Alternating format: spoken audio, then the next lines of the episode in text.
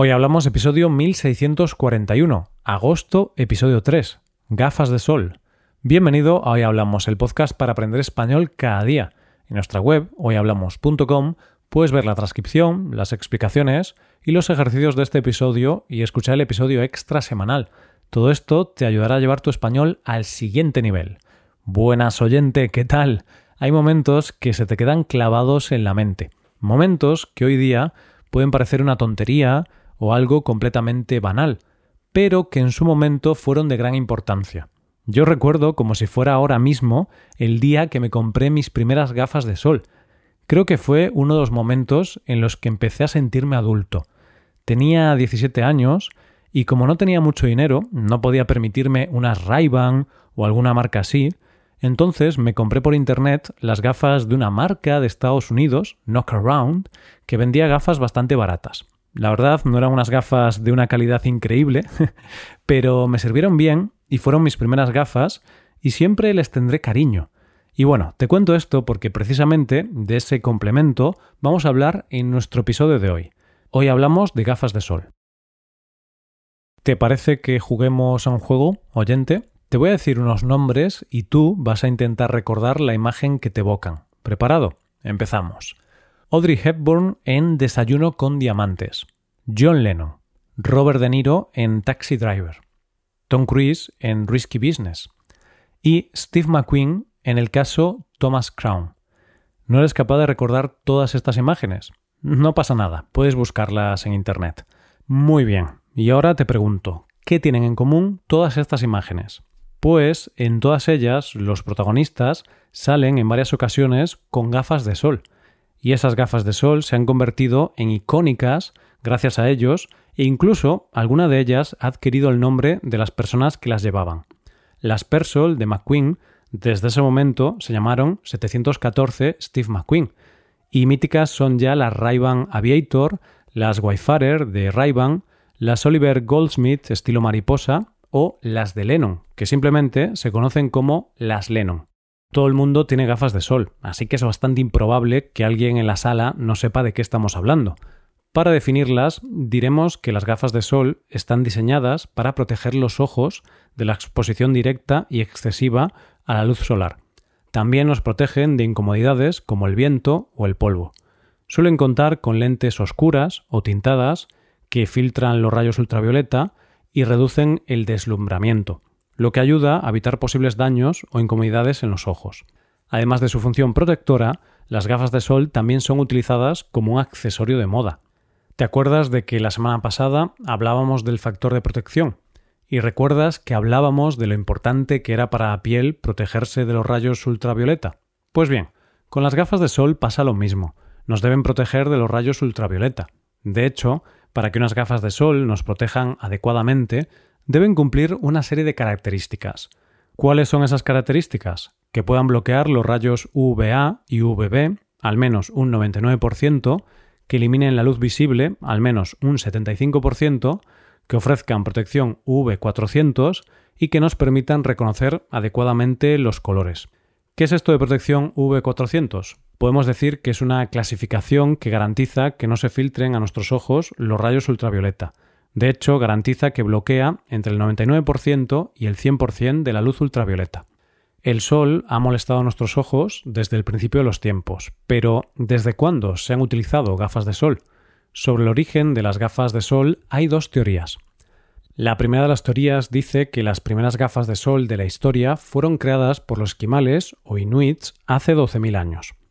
Y si lo piensas, tiene cierta lógica, ya que debido a la luminosidad de la nieve, necesitarían algo con lo que proteger sus ojos de la luz.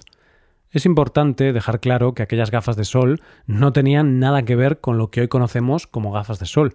No tenían cristales y estaban hechas de conchas, madera o huesos de animales, y sujetas con tiras de piel de ballena o tendones de animales.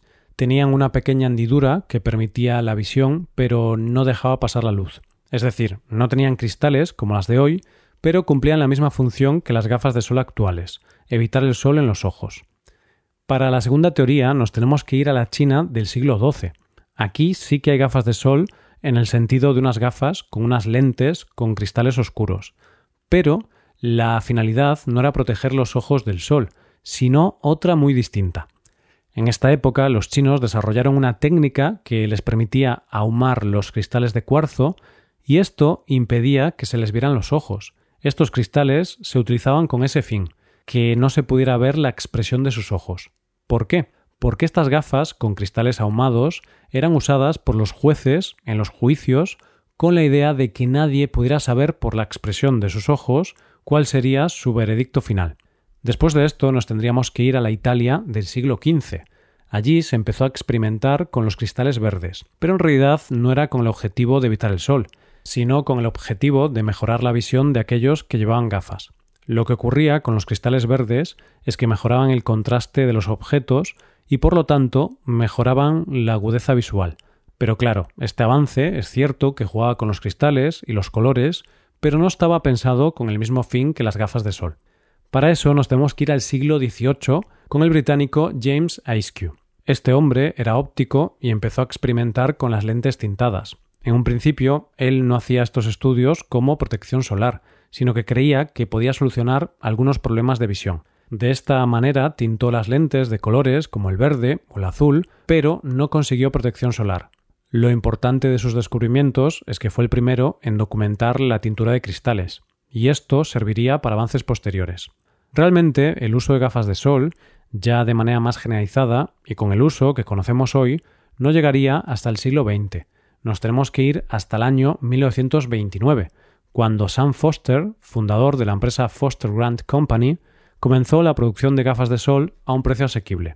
Y fíjate que a partir de aquí el uso de las gafas de sol creció, sobre todo gracias a las estrellas del cine. Resulta que las estrellas del cine utilizaban gafas de sol para protegerse de los focos de los platós. Entonces, cuando las celebridades comenzaron a posar con esas gafas, y esas fotografías empezaron a circular por el mundo, poco a poco las gafas de sol se convirtieron en un objeto de deseo. Uno de los grandes avances de las gafas de sol, tal y como las conocemos hoy día, se debe al ejército. Resulta que en los años 30 las Fuerzas Armadas norteamericanas encargaron unas gafas de sol especiales para ellos. La idea era desarrollar unas gafas de sol polarizadas que protegieran a los pilotos del sol cuando estaban volando, esto supuso el nacimiento de la compañía Ray-Ban y también supuso el nacimiento de uno de los modelos de gafas más icónicos de la marca y de la historia, las Aviator. Esta fue la primera vez que se empleaban las gafas polarizadas. Por cierto, a Ray-Ban aún le quedaban más innovaciones. En el año 1950 sacaron al mercado por primera vez unas gafas de sol con una montura que no era metálica, estaba hecha de plástico. Y sí, son esas gafas de sol míticas y que aún hoy son muy usadas, las Wayfarer. Como ves, las gafas de sol han evolucionado mucho desde aquellas primeras de la historia, pero lo que no ha cambiado es la necesidad de proteger nuestros ojos del sol. Y aquí lo dejamos. Muchas gracias por escucharnos. Recuerda visitar nuestra web hoyhablamos.com y hacerte suscriptor premium para poder trabajar con transcripciones, explicaciones y ejercicios. Esta puede ser una buena forma de trabajar en tu español. Nos vemos mañana con un nuevo episodio sobre algún tema de interés. Muchas gracias por todo. Pasa un buen día. Hasta mañana.